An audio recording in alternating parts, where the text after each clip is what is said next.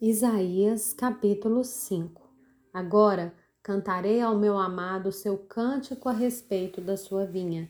O meu amado teve uma vinha numa colina fértil.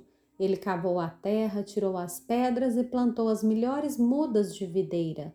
No meio da vinha ele construiu uma torre e fez também um lagar. Ele esperava que desse uvas boas, mas deu uvas bravas.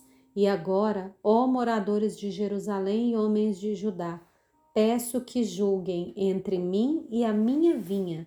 Que mais se podia fazer a minha vinha que eu não lhe tenha feito? E como, esperando eu que desse uvas boas, veio a produzir uvas bravas? E agora, lhes darei a conhecer o que pretendo fazer com a minha vinha. Vou tirar a cerca que está ao redor, para que a vinha sirva de pasto Derrubarei o seu muro para que ela seja pisoteada. Farei dela um lugar abandonado. Não será podada, nem cavada, mas crescerão nela espinheiros e ervas daninhas. Também darei ordem às nuvens para que não se derramem chuva sobre ela, porque a vinha do Senhor dos Exércitos é a casa de Israel, e os homens de Judá são a planta preferida do Senhor. Esse esperava retidão, mas aí, eis aí opressão. Esperava justiça, mas eis aí clamor por causa da injustiça. Ai dos que ajuntam casas e mais casas, reúnem para si campos e mais campos, até que não haja mais lugar e ficam como únicos moradores no meio da terra. Eu ouvi o Senhor dos Exércitos dizer isto. Na verdade, muitas casas ficarão desertas, até as grandes e belas ficarão sem moradores. Uma grande vinha produzirá somente alguns litros de vinho, e um saco cheio de semente não dará mais do que alguns quilos de trigo. Ai dos que se levantam pela manhã para logo se embriagarem e continuam até alta noite até que o vinho os esquente.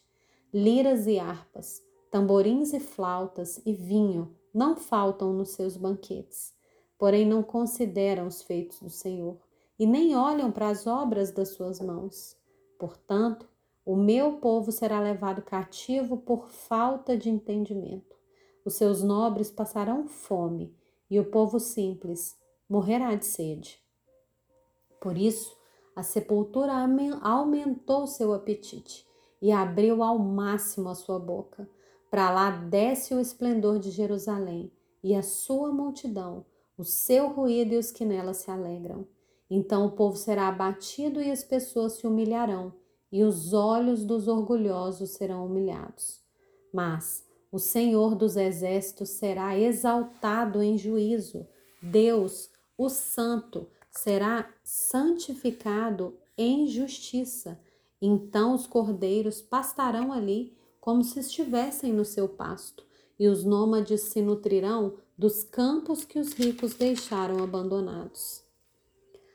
Ai dos que puxam para si a iniquidade com cordões de injustiça, que puxam o pecado como se faz com as cordas de uma carroça, e dizem: Que Deus se apresse e termine logo a sua obra para que a vejamos, que se aproxime e se manifeste o conselho do Santo de Israel para que o conheçamos.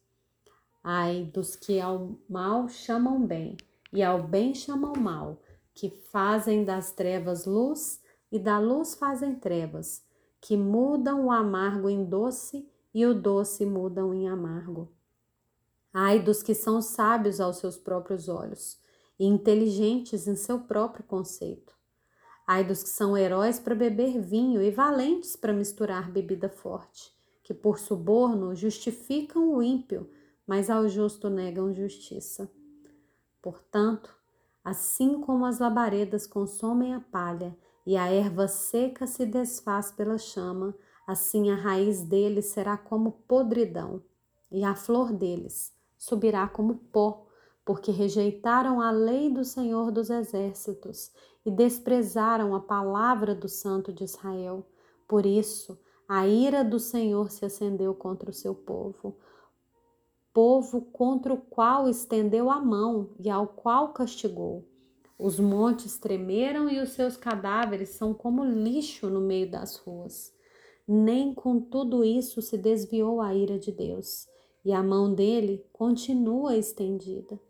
Ele levantará um estandarte para as nações distantes e lhes assobiará para que venham das extremidades da terra. E eis que elas vêm rapidamente com toda pressa. Não há entre elas quem esteja cansado nem que tropece, ninguém dormita nem dorme. Eles não desatam o cinto dos seus lombos e as correias das suas sandálias não se rompem. As suas flechas são afiadas e todos os seus arcos entesados. Os cascos dos seus cavalos são duros como a pedra, e as rodas dos seus carros de guerra são como um redemoinho. O rugido deles é como o do leão, rugem como filhos de leão, e rosnando arrebatam a presa e a levam, e não há quem a livre.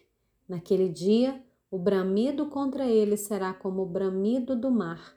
Se alguém olhar para a terra, eis que só haverá trevas e angústia, a luz se escurecerá em densas nuvens.